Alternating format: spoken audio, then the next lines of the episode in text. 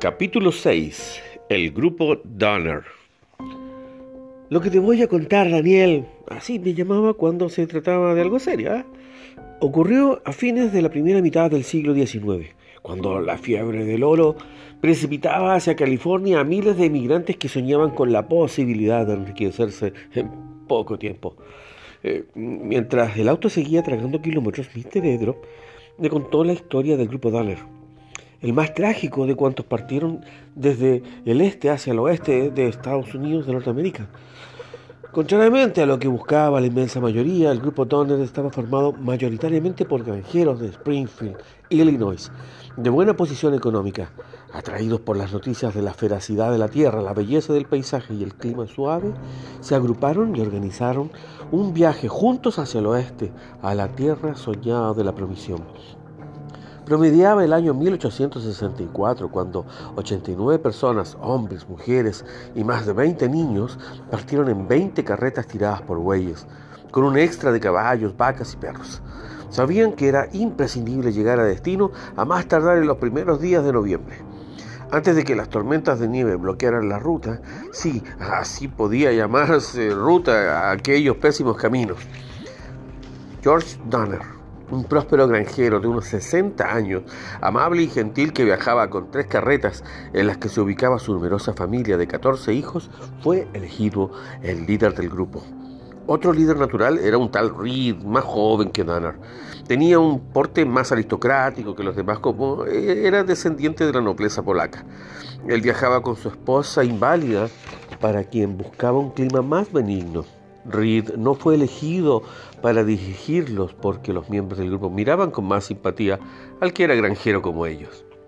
Pero en realidad Donnie y Reed compartieron las decisiones más importantes.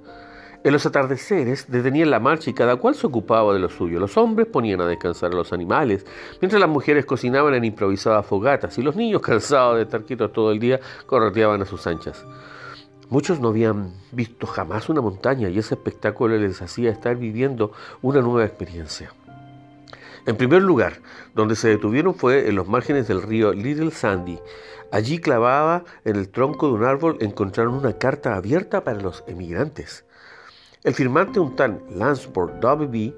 Hastings aconsejaba a los viajeros tomar la ruta de la izquierda, que iba a California pasando por el valle del lago Salado con lo que ahorrarían unos 645 kilómetros y también posibles dificultades ya que la ruta de la derecha por Oregon podía tener problemas a causa de la guerra que había entonces entre México y Estados Unidos.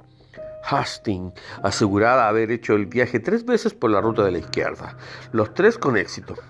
Había escrito además un libro sobre el tema, lo que le valió que a ese camino lo llamaran la ruta de Hastings.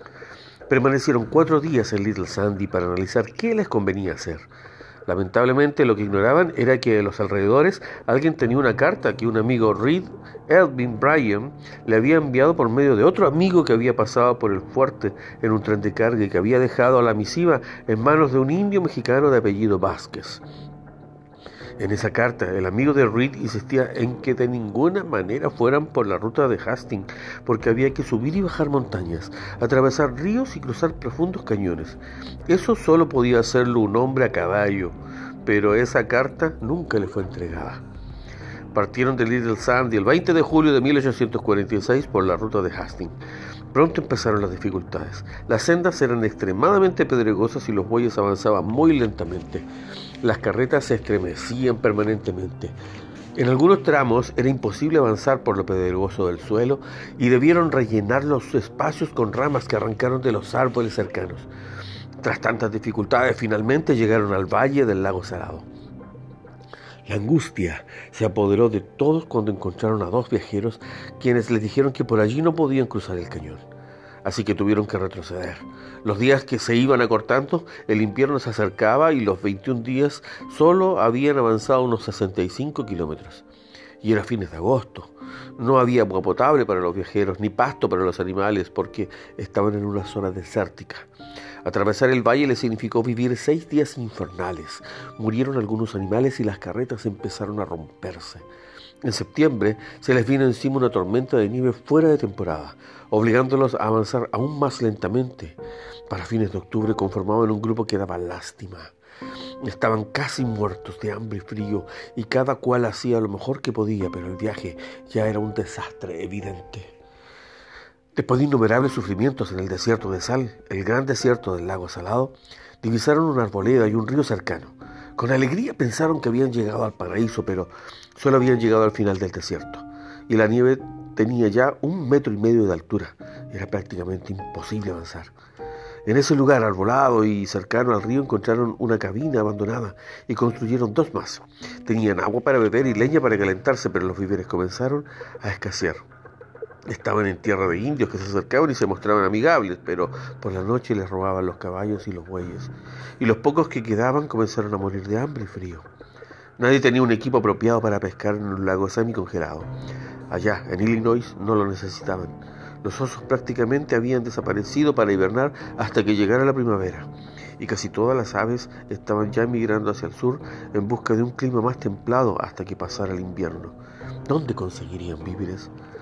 Aunque tuviera que enterrarse en la nieve, Eddie, un muchacho joven y valiente, salió a cazar. El primer día trajo un coyote, al siguiente un pato y al tercer día una lechuza. Por supuesto, eso estaba lejos de ser suficiente para satisfacer tantas bocas. Por eso, por las condiciones infrahumanas en las que debían vivir, la convivencia se hizo por momentos muy difícil. Pero eran prisioneros, obligados de la nieve, y allí debían quedar. Durante esa larga y penosa espera comenzaron a morir hombres, mujeres y niños. ¿Dejaría alguna vez de nevar? Desde mediados de diciembre fue imposible cazar.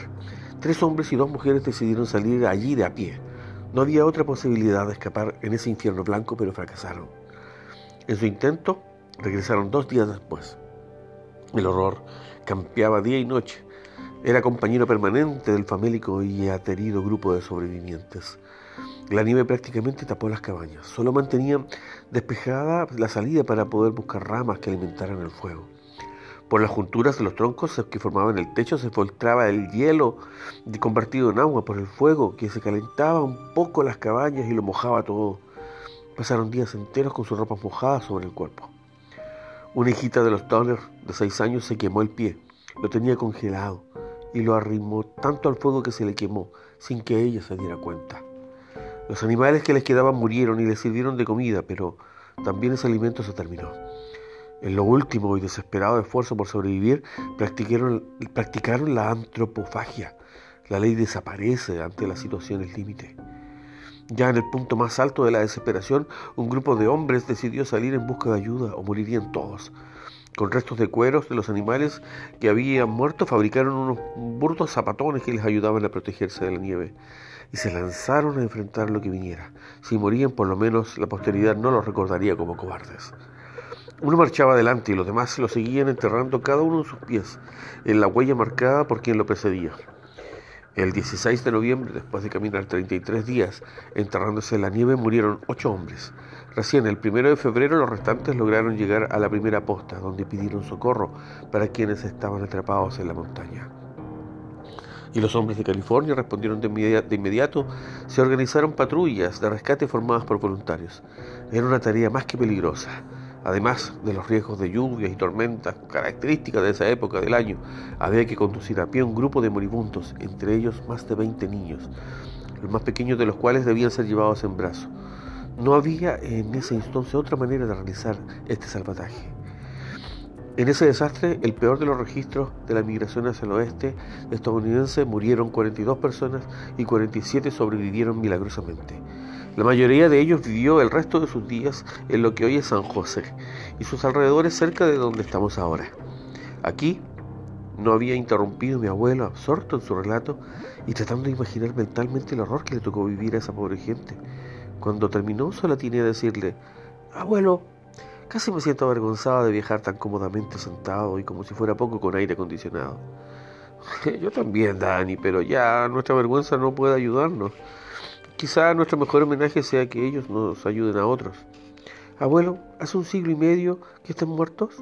Lo sé, muchacho, lo sé, pero estoy pensando en cómo nos pueden ayudar a nosotros esa experiencia.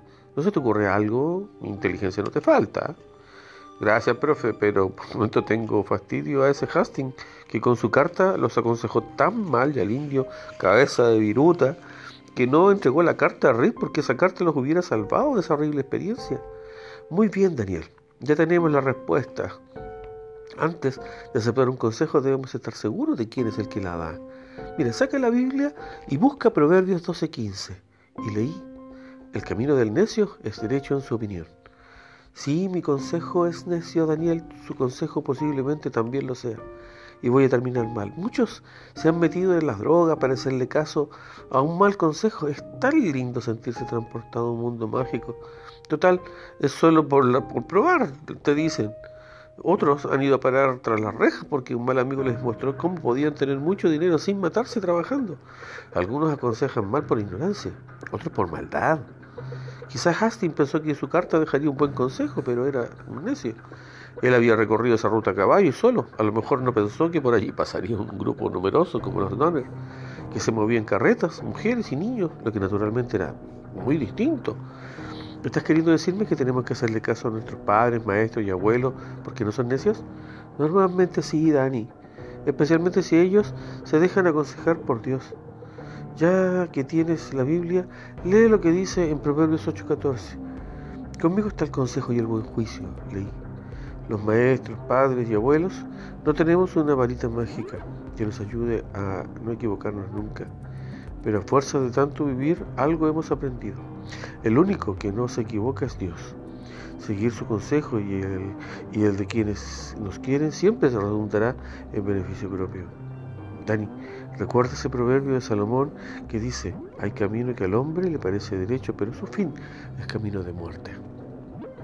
Si no hubiese sabido los del grupo Donner, dije, sí, si lo entendiéramos los que amamos la vida y decimos que queremos marchar por el camino que nos lleva al cielo, dijo el abuelo, y en su color cielo me pareció que brillaba la chispa de la eternidad. Hay otro pasaje bíblico que mamá, tu bisabuela, me enseñó cuando era pequeño y que me ayudó muchas veces en andar por la vida. Está en Salmos 27. Y como me lo sé de memoria, te lo digo. Enséñame, oh Jehová, tu camino y guíame por la senda de la rectitud. Me hiciste pensar en el mapa guía que llevamos en la guantera, le dije. Claro, porque un camino equivocado un mapa mal trazado nos llevaría a no querernos ir.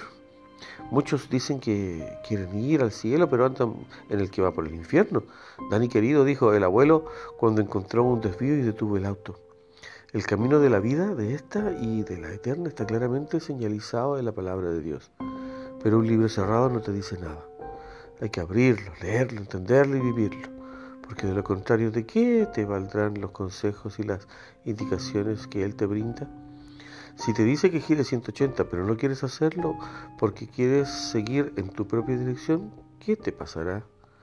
Quizás chocaré y me romperé la cabeza o moriré en el fondo de un precipicio. No siempre podemos comprender de inmediato lo que Dios nos aconseja que hagamos, lo que Él dice que hagamos. En el punto, la fe tiene que jugar un papel muy importante. Creer en serio que el Señor siempre quiere lo mejor para nosotros. Encomienda a Jehová tu camino y confía en Él y Él hará escribió David en uno de sus salmos. ¿Te gusta? Me gusta, abuelo. Y te digo más, me parece que voy a poner en práctica ese consejo todas las mañanas. Magnífico, muchacho. Siempre lo primero debe ser lo primero. A fin de cuentas, si será para nuestro propio bien, ¿por qué no hacerlo? Y hablando de caminos, seguro que no te equivocaste, a lo mejor vamos a parar a Alaska. No sería mala idea ir a Alaska, Dani, podríamos ver maravillas ahí, pero ahora nuestro destino es otro. ¿Te fijas por favor si los indicadores que vamos encontrando en la ruta corresponden al mapa guía? Porque ahora tenemos que seguir andando y me parece que nos falta poco para llegar al lugar histórico. Y sí, estábamos cerca. Cuando el auto se detuvo, bajamos y caminamos en silencio, casi reverentemente hasta el lugar abierto en el bosque donde hay algunos restos de los que fue el refugio de los grupos Donner en aquel interminable invierno de 1846-1847 piedras de regular tamaño están tanto derramadas y restos de quienes saben qué artefactos señalan con su impactante silencio el preciso lugar de la tragedia. Hay una roca grande y sobresaliente, que es el que usó Eddie Murphy como una pared contra la cual construyó su precaria cabina y que preserva ahora una placa de los nombres de los que integraron el grupo Danner. Es todo lo que queda y se conserva en memoria de quienes sufrieron lo innarrable, muchos hasta dejar sus cuerpos sepultados en la nieve solo por haber sido mal informados y mal aconsejados, y porque quien podría entregarles la carta de advertencia que los salvaría, no lo hizo. Y no preocuparnos de dar un mensaje que puede salvar las vidas para la eternidad. Es aún quizá peor. No siempre lo que nos parece lo mejor lo es, Dani, sentenció don Pedro y tenía razón.